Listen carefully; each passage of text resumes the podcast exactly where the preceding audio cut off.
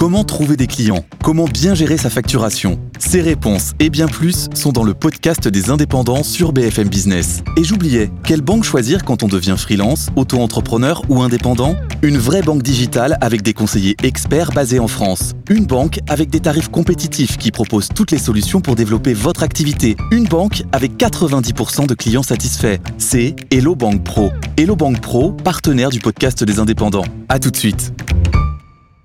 Happy Boulot, le MAG, leur closier. Bonjour et bienvenue dans Happy Boulot le Mag. C'était jeudi 6 mai, les assises de la parité, l'occasion pour nous de parler des femmes et du monde du travail. Qui a peur de la maternité? Certainement pas Pierre Monclos, c'est le DRH de Youno. Il signe une tribune pour dénoncer cette discrimination qui perdure dans nos entreprises au 21e siècle. On va le recevoir dans un instant. Et puis on va parler du pouvoir. On va recevoir Gaël Châtelain-Berry. Il écrit Sois un homme, ma fille, faut-il être un homme pour devenir PDG Oui ou non? On va lui poser la question. Les salaires. Quelle est votre juste valeur en tant que femme dans le monde du travail? Il y a une nouvelle application qui existe, ça s'appelle Ma Juste Valeur. On sera avec sa fondatrice dans un instant. Happy Boulot le Mag, c'est parti. BFM Business. Happy Boulot le Mag. L'exécutif de la semaine. Et notre exécutif de la semaine, c'est Pierre Monclos, DRH de Youno. Bonjour. C'est un organisme de formation à distance, 45 personnes, un réseau de 150 experts formateurs, une crise qui se passe bien chez vous, puisque forcément la formation en distance est en pleine expansion. Donc vous n'êtes pas une des entreprises les plus euh, sujettes aux difficultés financières. 6 millions de chiffres d'affaires en 2020. Ça bouge. Si je vous ai fait venir aujourd'hui, c'est pas pour parler euh, de formation, c'est parce que vous avez écrit une tribune sur la maternité et la gestion de la maternité dans les entreprises pourquoi aujourd'hui tout le monde a peur de la maternité je pense à un, sujet qui fait peur parce qu'on le maîtrise pas bien et parce qu'on peut-être qu'on surestime l'impact de l'absence d'une personne en raison de sa maternité. Moi, le sujet, m'est venu euh, dans un entretien d'embauche il y a trois ans quand j'ai précisé qu'on poserait pas la question à une candidate qui avait la trentaine de est-ce qu'elle a déjà des enfants ou des projets d'en avoir. Elle a été très surprise. Elle m'a dit, mais dans les autres process, euh, on m'a dit attention à ta réponse. Déjà, on m'a posé la question, on m'a dit attention à ta réponse. Et euh, il y a un process qui a été interrompu parce que j'ai pas voulu me positionner euh, là-dessus. Et en en parlant autour de moi, tout le monde avait sa petite histoire de bah oui, moi j'ai été discriminé, soit au moment de l'entretien d'embauche, soit au moment de mon évolution de carrière, soit au moment de mon évolution de salaire. J'ai été la seule à mon poste à pas avoir été augmenté, euh, soit dans mon quotidien de travail on m'a moins, moins bien réintégré une fois que j'ai été absente parce que bah, j'avais, on m'a laissé comprendre que j'avais moins contribué au projet de l'entreprise. Ça, dans les entreprises, on, avance sur les sujets. Il y a de plus en plus de femmes à des postes de direction. On avance sur les questions d'égalité de salaire, mais sur la question de la maternité, les femmes ont toujours peur de dire qu'elles sont enceintes. Elles ont toujours peur au moment où elles le disent. Quand elles reviennent, au moment où elles s'absentent, on n'avance pas là-dessus. Exactement. On met le sujet sous le tapis. Là où d'autres discriminations sont très choquantes, ce sujet, on cherche plutôt à composer avec en se disant je vais mentir, je vais cacher mes projets ou je vais négocier quelque chose, plutôt que de s'indigner.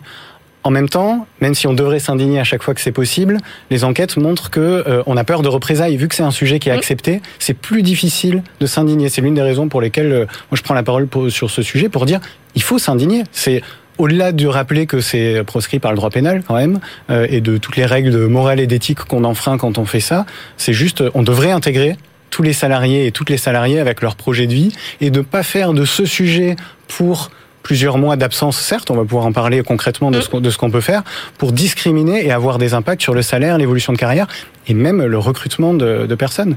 Donc on entend euh, des chefs d'entreprise euh, dire oui mais comment voulez-vous que je fasse si euh, sur une équipe de 10 j'ai 5 femmes entre 28 et 35 ans et que j'en ai 4 qui sont enceintes comment voulez-vous que je fasse? Alors comment font-ils? Alors ça, c'est quand on pense euh, la survie de l'entreprise. Je suis peut-être à quatre mois près si j'ai des personnes qui vont s'absenter. Bon, déjà, la première solution, on va, on va parler d'évidence, hein, mais euh, bah, c'est d'anticiper le remplacement de cette personne. Soit ce, ce ou cette chef d'entreprise est à quatre mois près pour une personne et son entreprise va couler, auquel cas il faut qu'elle le dise. Elle dit bon bah là j'ai pas le choix, c'est pas une discrimination, ça peut être assumé, mais ça c'est 0,1% des cas. Dans les autres cas, moi je pense que c'est une fausse excuse, que les personnes euh, ne peuvent pas assumer de dire euh, en fait je pourrais pas je sais pas trop comment gérer et je préfère de suite miser sur quelqu'un dont je suis sûr qu'il sera là mais en plus c'est faux la personne peut avoir un accident mmh. la personne peut être un second parent qui va s'absenter très longtemps pour s'occuper euh, sans forcément être la, la mère de l'enfant qui a accouché il, il, peut y avoir plein plein de situations donc les mesures concrètes c'est de s'engager, alors de communiquer. Merci d'ailleurs de m'inviter ici pour qu'on puisse dire qu'il faut arrêter de nourrir cette discrimination et tous les DRH et tous les chefs d'entreprise devraient prendre position, dire dans notre entreprise, voilà la politique qu'on a, voilà comment est-ce qu'on inclut les femmes et des mesures concrètes d'accompagnement. Là, il y en a, il y en a plein. Euh, nous, on mmh. n'est pas la première entreprise à se positionner là-dessus. On peut allonger le congé second parent. D'ailleurs, en 2019, beaucoup d'entreprises ont initié ce qu'on a appelé le Parental Act, le gouvernement a suivi, pas à hauteur du mois complet de congés rémunérés à 100%. Mais certaines entreprises vont beaucoup plus loin, c'est le cas de Kering notamment, ou d'autres euh, qui vont plus loin que le cadre législatif. Oui, qui proposent un, deux et jusqu'à quatre mois. Il y a des entreprises mmh. déjà aujourd'hui euh, en France ou des législations en Europe, pour les deux parents, en Espagne, qui proposent quatre mois pour chaque parent. Ou d'autres pays, ça je pense que c'est une mesure intéressante qui pourrait inspirer des entreprises qui disent on vous donne un nombre de jours et c'est les parents qui choisissent comment est-ce qu'ils les répartissent euh, et c'est rémunéré alors par l'entreprise si c'est elle qui a les deux parents, et sinon c'est les deux entreprises qui voient entre elles comment ils se répartissent ces jours d'absence. Donc pour vous, au-delà des mesures d'accompagnement un peu sur la, sur la longueur, ces fameux quatre mois qui sont les 16 semaines où la femme elle-même va s'arrêter pour accoucher, ça se gère. C'est-à-dire qu'en plus, on a un calendrier. À part si on accouche un peu avant, globalement, on sait quand est-ce qu'on va, qu'on va accoucher. Pourquoi on panique pour ces quatre mois? Eh bien, peut-être parce que ceux qui font cette discrimination retardent la date de l'annonce de mm. la femme qui a peur de l'annoncer euh, par peur de représailles, par peur de discrimination. Du coup, déjà, c'est encore plus difficile de s'organiser, alors que quand on a une politique, on peut un peu mieux s'organiser à l'avance. Et pourquoi est-ce qu'on a peur? C'est dur de répondre à cette question. Je, je pense que c'était ma réponse du début. Le sujet, c'est pas une discrimination qu'on considère comme euh, aussi grave que d'autres. Moi, j'ai aucun malaise à comparer ça. Le, que les femmes ne votent pas il y a quelques dizaines d'années, c'est il n'y a pas si longtemps. Euh, aujourd'hui, ça choque énormément. À l'époque, ça choquait pas tout le monde. Aujourd'hui, on se dit bah ouais, elle a été freinée dans sa carrière, elle n'a qu'à pas faire d'enfants, c'est voilà, normal. Exactement, et ça choque pas tout le monde. Alors, ça en choque, mais pas assez. Et je pense que c'est un combat que euh, nos générations et les entreprises d'aujourd'hui peuvent réussir à mener pour que dans 5, 10, 15 ans, j'espère le moins d'années possible, ça puisse être euh, bah, un non-sujet. Oui, c'est une discrimination qu'on combat. On s'indigne à chaque fois qu'on est sensibilisé à cette discrimination et on n'a pas peur de représailles. Mais est-ce qu'il faut par exemple que l'entreprise ait euh, un pool de, de remplaçants potentiels, de gens d'intérimaires peut-être déjà formés avec qui elle sait qu'elle peut travailler?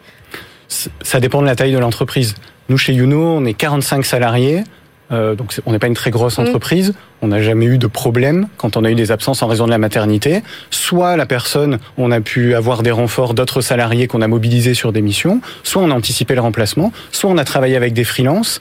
Et en fait, la liste, elle est très longue. Il y a, il y a plein de moyens. Je pense que le premier moyen, c'est de prévoir un remplacement. Et souvent, quand on dit ça, on dit oui, mais le temps de former la personne, euh, déjà, ça va me coûter de l'argent. Et puis, euh, c'est presque aussi long que le congé euh, maternité. Mm. Bah oui, mais il y a une transition. Potentiellement, si la personne ne revient pas, parce qu'après, il y a un congé parental qui est posé, surtout quand on discrimine les femmes, mm. elles n'ont pas toujours envie de revenir. Donc parfois, c'est aussi pour ça qu'elles se disent, bah moi, je vais poser un congé, un congé parental, mm. pardon. Jusqu'aux bah, ans de On a quelqu'un qui est déjà formé sur le, sur le poste. Si l'entreprise grandit, elle pourra s'intégrer sur ce poste ou sur d'autres postes.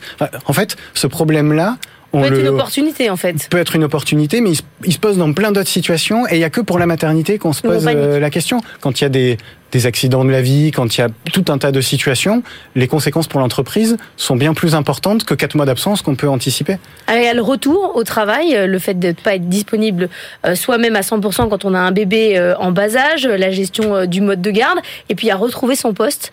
Ça, c'est quand même une très grosse crainte. Comment on, on pallie à ce problème-là? Alors surtout que dans une enquête du Journal des femmes, c'est une femme sur trois estime être mise à l'écart quand elle revient donc soit de son poste, soit de certaines missions importantes. Donc comment on fait? On prévoit un accompagnement. Euh, l'une des entreprises inspirantes, c'est Dashlane, qui propose un, mois qui est payé à 100%, mais qui est travaillé à mi-temps pour qu'il puisse y avoir une reprise progressive. Cette même entreprise propose aussi ce qu'ils appellent des Mother's Room une pièce qui est dédiée aux jeunes mamans pour pouvoir allaiter, tirer leur lait.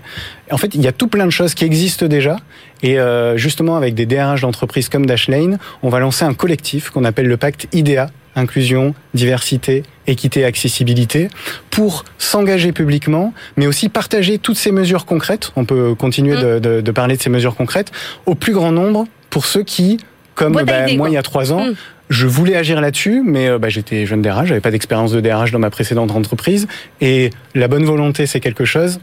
Si c'est pas suivi de, de faits, si c'est juste des engagements, on n'a pas vraiment d'impact et les discriminations, elles perdurent, surtout quand elles sont acceptées comme celles-là.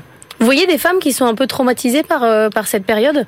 Ah oui, alors moi je prends la parole sur ces sujets depuis longtemps en interne, sur, sur mon blog, c'est un article qui avait, qui avait fait beaucoup de bruit, et malgré ça, quand j'ai une femme, ça m'est arrivé encore euh, l'an dernier, qui m'annonce sa grossesse, elle redoute un petit peu ma réaction et quand je lui dis bah génial on va t'accompagner c'est quelque chose de très intime de dire je suis enceinte qui arrive tout d'un coup dans le dans le cadre du travail c'est pas un moment forcément facile et qui bah, euh, beaucoup de gens font croire que ça n'a pas sa place dans l'entreprise alors que ça a sa place si on choisit de lui donner hein. mm. il faut imposer ça à personne mais surtout en général ce qu'on me dit c'est moi dans mes précédentes entreprises on m'a dit ne t'avise pas de nous faire un enfant pendant ton passage chez nous. Hum. Et donc forcément, ça, ça conditionne et ça fait que certaines personnes se mettent des plafonds de verre là où la parole devrait être euh, beaucoup plus libérée et plus aucune femme ne, ne devrait avoir, ne devrait subir ce tabou. Il y a aussi de l'autocensure, je l'entends, et après on me dit bon, je suis quand même rassuré, mais j'avais un peu peur de l'annoncer, on sait jamais.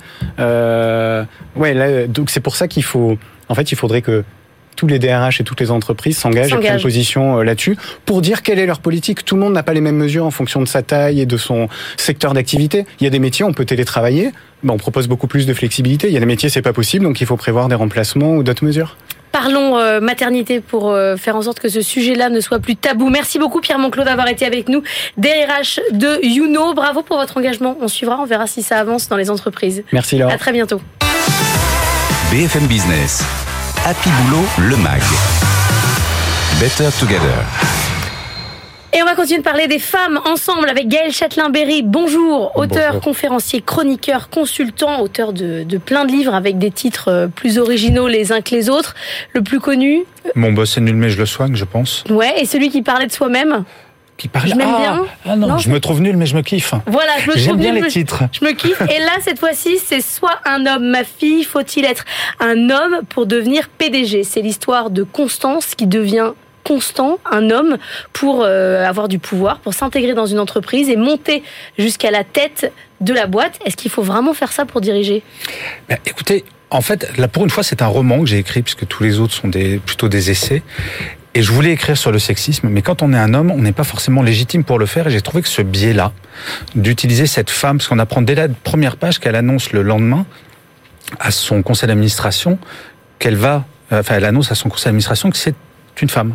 Donc on va suivre tout le parcours de cette femme et le pourquoi elle a fait ce choix-là. Et j'ai utilisé ce biais-là pour bien faire comprendre que c'est pas parce qu'on est une femme qu'on est forcément gentille. C'est pas forcément parce qu'on est un homme qu'on est forcément méchant. Mais par contre, toutes nos entreprises ont été construites sur justement des biais de genre et c'est un monde d'hommes avec des codes masculins et toute la difficulté est là. Et on voit bien, enfin je pense, j'espère en tout cas qu'on voit bien dans l'évolution de Constance que quand elle est dans la peau de Constant, ben elle devient un peu ordurière pour devenir ce PDG de temps en temps. Donc elle devient méchante comme le stéréotype de l'homme qu'elle a dans sa tête. Parfois, oui parce qu'en fait, il n'y a parfois pas le choix. Et j'ai passé un peu plus de 20 ans dans, dans les entreprises, et parfois c'est un vrai choix. Et je suis parti de certaines entreprises en faisant le choix de ne pas faire des choses qui m'auraient permis de gravir des échelons. Et j'ai démissionné, parce qu'on a toujours quand même ce choix suprême de démissionner. J'ai beaucoup de mal avec les gens en entreprise et notamment les jeunes diplômés qui disent ah non mais je, je, peux pas aller me battre pour l'égalité salaire ou je peux pas aller me battre pour un congé maternité, je peux pas aller me battre pour l'égalité parce que bah, je vais être mal vu. Mais oui, mais c'est un peu le principe de, je crois, d'être manager, c'est justement de faire évoluer les choses au lieu de rentrer dans un moule. Il y a une phrase que j'aime beaucoup, si vous me permettez, sur mmh. Business, une phrase un peu euh, tartignole. Allons-y. à force de vouloir rentrer dans le moule, on finit par passer pour une tarte. Ouais. C'est un peu ça, en fait. Et donc, ce livre, ce roman, c'est l'idée, c'est de montrer qu'on peut changer les codes, qu'il y a des codes à connaître, qu'on en a encore pour un sacré nombre d'années, malheureusement. Mais par exemple... Mais est-ce que c'est un livre optimiste? Ah mais profondément. Profondément parce qu'en fait, euh, à un moment, elle rencontre une sorte de, de gourou qui va lui expliquer, mais Constance, quand vous allez dans un pays étranger, est-ce qu'il va être plus facile de demander à tous les étrangers d'apprendre votre langue ou au contraire d'apprendre la langue de ces étrangers? Constance dit ben, bien évidemment, je vais apprendre la langue des étrangers. Et là, ce gourou lui dit mais c'est exactement ça le monde de l'entreprise. C'est un monde qui a été construit au 19e siècle par des hommes pour des hommes. Mis à part la veuve Clicquot au 19e siècle, il n'y avait pas de femmes d'entreprise, grandes chefs d'entreprise. Et donc, c'est optimiste pour dire, il y a une réalité, faut pas se mentir, faut pas être bisounours. Et cette réalité, à partir du moment où on commence à en prendre conscience, alors je vais pas vous parler de Lévi-Strauss et de tous ces, toutes ces choses-là. Mais, aujourd'hui, qu'est-ce qui fait évoluer? Ce sont euh, certains rôles modèles, c'est les Sheryl Sandberg, c'est euh, toutes ces femmes qui montrent qu'elles peuvent avoir des enfants, diriger une entreprise. Ça sert à quelque chose ou en fait c'est d'autres modèles encore avec d'autres injonctions qui font peur sur d'autres choses? Moi, je pense que c'est le comportement de chaque manager, homme ou femme, et c'est de, de dire il y a des choses qui sont fondamentales et c'est pas parce qu'on est un homme, par exemple, euh, avec votre invité précédent, vous parliez de maternité. de maternité. En 2021, la maternité, ça fait encore peur à tout le monde. Oui, mais Constant, justement, rate cette promotion qui lui donne cette idée de, de, devenir un homme, parce que justement, à 28 ans, on lui dit Ah ben non, on va préférer l'homme parce que lui, il n'a pas mmh. d'enfant. Vous savez qu'il y a des pays qui ont résolu ce problème. La Suède, par exemple, quand un couple a un enfant, la femme a trois mois, parce qu'elle travaille quand même un petit peu plus que l'homme hein, pour euh, donner la mmh. naissance, automatiquement trois mois. Mais ensuite, c'est le couple qui choisit de répartir une année entière, comme ils veulent. C'est-à-dire que potentiellement, si une femme, après ses trois mois de congé maternité, et je suis sûr que vous connaissez des femmes qui avaient envie de reprendre plutôt vite, mmh. eh ben c'est l'homme qui peut prendre un an de pause. C'est-à-dire qu'il n'y a plus ce biais de recrutement en Suède parce qu'un homme qui a un enfant peut très bien et on reprend à titre personnel le choix. Le choix de vouloir retourner au travail ou le, choix de garder son enfant. Et c'est un choix de couple. C'est quand même avoir un enfant, c'est un petit peu la, la, chose ultime dans un couple, mais il y a aussi Enfin, ça renvoie à l'équilibre entre la vie privée et la vie professionnelle, ça renvoie à plein de choses. Donc la loi peut changer des choses, mais encore faut-il en avoir conscience. Je crois qu'il suffit pas de dire bouh c'est mal pour que ça Oui, mais vous qui, qui, regardez euh, les entreprises, comment ça se passe, les salariés euh, évoluer, est-ce que vous avez l'impression que les femmes deviennent dures, justement, dès qu'elles accèdent à des, à des rôles un peu importants pour euh, bah, faire comme les hommes et avoir une autorité Mais c'est pas qu'elles deviennent dures, c'est qu'elles sont obligées d'utiliser des codes qui sont les codes qui dirigent les entreprises depuis le 19e siècle. C'est exactement ce que je vous disais avec euh, la langue étrangère. La question est maintenant, c'est est-ce qu'on les fait évoluer ces codes? Et ils évoluent petit à petit. Heureusement qu'ils évoluent, mais c'est lent. Et ce livre, enfin j'espère, euh, ce roman, euh, ça va amener sa petite pierre à l'édifice pour que des gens, des dirigeants, des dirigeantes prennent conscience que mais c'est vrai, il y a des codes incroyables. Pourquoi est-ce que dans une salle de réunion, c'est forcément une femme qui va prendre les notes? Moi, PDG, ce serait peut-être bien que je les prenne les notes de temps en temps. Et tout ce genre de petites choses qui paraissent anodins au quotidien. Euh, enfin, pour avoir beaucoup parlé avec des femmes en entreprise, c'est pas anodin du tout de dire euh, ah tiens, euh, tu pourrais nous chercher les cafés s'il te plaît? Tout ce genre de tout petits travers qui cumulés petit à petit bah, vont faire Mais aujourd'hui, on n'en est, on n'en est pas à, à, Janine. Tu vas nous faire un petit café. On en est. On va quand même pas demander à Janine de nous faire un café, sinon elle va mal le prendre. Oui, mais c'est encore pire. C'est horrible. Oui, mais c'est pour ça. C'est, je pense qu'on est. C'est un, un effet de levier tous ces changements-là. Il y a d'abord la prise de conscience, et c'est bien. Et je crois qu'en France, on est plutôt très en avance sur ces sujets, sur la prise de conscience. La loi fait évoluer. Là, le, par exemple, l'indice d'égalité femmes-hommes euh, mmh. maintenant qui est obligatoire pour même les, entreprises, de plus de 50. On va mesurer l'impact dans 5 ans, mais il est gigantesque. Il est absolument gigantesque. Et ensuite, ça va être les comportements quotidiens. Et effectivement, au lieu de dire euh, ah ça va la vexer, on va même pas se poser la question du genre. Mmh. Ça va prendre une génération ou deux. Ça s'appelle Soit un homme, ma fille, faut-il être un homme pour devenir PDG, écrit par Gaël Châtelain-Berry. Moi, ça m'a fait me demander si j'avais, euh, euh, si été un homme, si j'avais un zizi, j'aurais mieux réussi dans ma vie. Bah, je crois que la réponse est non. Donc, j'ai trouvé ça quand même plutôt optimiste. Petite anecdote quand même, pour finir, si vous permettez. Aux États-Unis, vous prenez deux bébés. Un homme, un petit garçon qui s'appelle John, et une fille, peu importe son prénom. Eh ben, le fait de s'appeler John lui donne beaucoup plus de possibilités de devenir PDG que la petite fille, quel que soit son prénom. Mais il y a des jeunes femmes qui ont testé ça avec les levées de fonds et qui ont justement travesti euh, leur nom pour voir si elles arrivaient mieux à lever des fonds, si elles avaient un prénom masculin, et ça marchait effectivement beaucoup mieux. Merci Gaëlle Châtelain-Berry d'avoir été avec nous. On va continuer de parler des femmes et de leurs valeurs dans le monde de l'entreprise. BFM Business, Happy Boulot, le MAG. Business Case. Et on continue de parler des femmes dans le monde du travail. On est avec Insaf El Assini. Bonjour, vous êtes la créatrice de la plateforme Ma Juste Valeur, fondatrice et directrice de l'ONG Lean In France. C'est l'ONG de Sheryl Sandberg. Absolument. Alors, qu'est-ce qu'elle a de plus, euh, cette ONG, que les autres? Alors bonjour déjà euh, Laure Closier, je suis ravie d'être là. Alors elle a rien de plus que les autres. Euh, en tout cas, euh, son objectif et l'objectif de Ligne in France, c'est d'empouvoirer les femmes dans le monde du travail, les aider à se réaliser professionnellement et aller au bout de leurs objectifs de vie et de carrière. Vous dites empouvoirer comme empowerment dans sa version française, leur donner du pouvoir. Absolument, j'aime bien franciser ce mot. Pourquoi elles en ont besoin? Forcément les femmes Pourquoi il faut comme ça les pousser? On voit le marché de la femme, franchement, euh, il y a de quoi faire. Hein. Entre ceux qui veulent s'attaquer au, salaire, le coaching, euh, il y en a partout. C'est un marché énorme. De quoi ils ont besoin? Alors je pense qu'elles ont d'abord besoin d'être entendues. On dit souvent que les femmes ont besoin qu'on leur donne la parole, mais je pense qu'elles apprennent très souvent. Mais le problème, c'est qu'on ne veut pas les entendre. Donc euh, moi, mon objectif, et c'est pour ça que j'interviens sur les deux jambes du problème avec ma juste valeur, c'est d'un côté, j'en pouvoir les femmes à prendre cette parole-là lorsqu'elles en ont besoin, et d'autre part, euh, j'apprends aux entreprises et je les accompagne à écouter euh, plus plus les, femmes et, leurs employés. Pourtant, c'est pas votre boulot. Vous n'êtes pas dans les ressources humaines. Vous êtes avocate euh, au départ. Pourquoi vous vous êtes dit il faut faire quelque chose pour les femmes? Alors, je suis une femme et j'ai moi-même été victime d'une inégalité salariale qui a été le début vraiment de, de mon aventure avec Lean France et qui se poursuit aujourd'hui avec ma juste valeur. Et j'ai été victime de ça et à un moment donné, je me suis posé la question et je me suis dit, Insaf, qu'est-ce que tu ferais si tu n'avais pas peur? Eh ben, si je n'avais pas peur, j'utiliserais les techniques de négociation que j'utilise lorsque je négocie des gros contrats.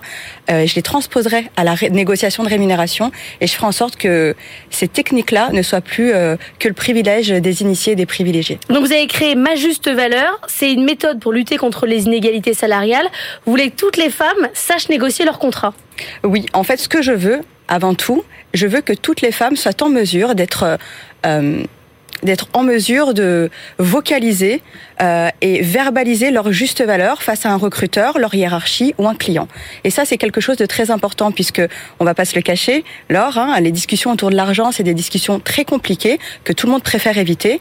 Et du coup, en fait, mais homme comme femme, on n'est pas toujours à l'aise. Absolument hommes comme femmes, et un peu plus euh, en ce qui concerne les femmes, parce que en plus de cette discussion difficile et de tout ce tsunami émotionnel dans lequel on est piégé lorsqu'on veut saisir de la discussion euh, autour de l'argent et, de la rémunération, et eh ben pour les femmes, on a le vernis du biais de genre qui vient en plus s'intercaler. Et donc euh, c'est compliqué d'en parler déjà en fonction de son rapport à l'argent. Et ensuite, c'est compliqué aussi de pouvoir en parler avec un interlocuteur ou une interlocutrice. Et du coup, euh, c'est là où ma juste valeur apporte de la rationalité, de la factualité, et en plus, on, objectivise ces discussions-là pour que ce ne soit plus euh, quelque chose qui soit du domaine de l'émotionnel. Alors, vous donnez un montant? Voilà euh, combien vous valez sur le monde du travail, une base de négociation? Absolument. En fait, l'objectif de ma juste valeur, c'est de vous apprendre à aller découvrir la valeur de votre profil sur le marché de l'emploi. Une fois que vous l'avez découvert, vous pouvez faire émerger une fourchette de négociation qui est représentative de la juste valeur de votre profil sur le marché de l'emploi. Et une fois que vous avez cette fourchette en main, vous pouvez mettre en place une stratégie de négociation qui est alignée avec votre personnalité, vos objectifs de vie et vos objectifs de carrière. Et une fois qu'on a tout ça, l'objectif, c'est d'apprendre à aller le demander. Et là, on met en place euh, tout un tout un séquentiel de discussions où on fait référence à des éléments de langage qui sont neutres afin de pouvoir verbaliser et défendre sa juste valeur. Sortir de l'émotionnel. C'est ça, les éléments de langage qui sont neutres. Ça veut dire qu'un entretien ou une négociation, ça se prépare vraiment très fortement quand même. Alors moi je le dis toujours, hein, un entretien, euh, quel qu'il soit, quel qu'il soit de toute manière, mais c'est 90% de préparation et 10% d'exécution. Ah oui, donc vraiment le c'est la, dernière ligne droite quand on quand on est là. Qu'est-ce qu'il faut avoir vraiment euh, en tête comme euh, élément de langage quand on va euh, justement aller négocier? Pour sortir de cette émotion dont, dont on est, parce que c'est quand même le nerf de la guerre, l'argent.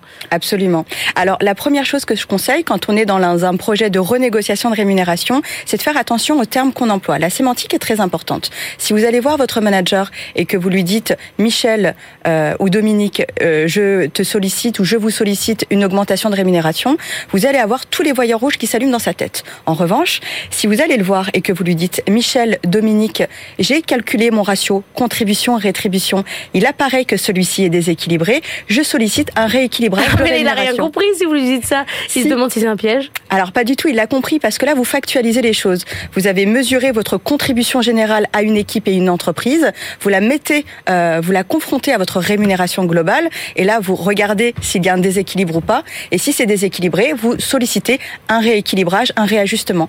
Et là on est vraiment dans du factuel. Il faut parler avec des mots techniques. Je sollicite euh, parce que mon ratio euh, n'est pas vous pouvez pas dire juste je pense que je suis mal payé. Alors, je conseille justement d'utiliser des éléments de langage neutres. Alors, vous faites ce que vous voulez. Ça, c'est oui, oui, chacun fait ce qu'il veut en fonction. Neutre, et mieux dans l'exécution de, de l'entretien. Le, les, les, éléments de langage neutre sont plus euh, sont une force dans l'exécution de l'entretien parce qu'elle va vous permettre de vous euh, libérer de cette charge émotionnelle que vous avez vous déjà dans un premier temps liée à l'argent et du rapport que le, que votre interlocuteur ou votre interlocutrice a avec l'argent. Et du coup, euh, arriver avec euh, des éléments de langage neutre qui font référence à des faits, votre contribution toute cette année euh, à, à une équipe, à une entreprise, par rapport à votre rémunération, c'est des éléments de fait. Et comme les éléments de fait sont vérifiables, ils sont difficilement contestables. Ils sont plus puissants. Merci beaucoup Insaf El Assini d'avoir été avec nous, créatrice de la plateforme Ma Juste Valeur. C'est la fin d'Happy Boulot le Mag. On se retrouve la semaine prochaine sur BFM Business, même heure, même endroit. Bon week-end. BFM Business, Happy Boulot, le MAG. L'émission qui vous sort de votre boîte.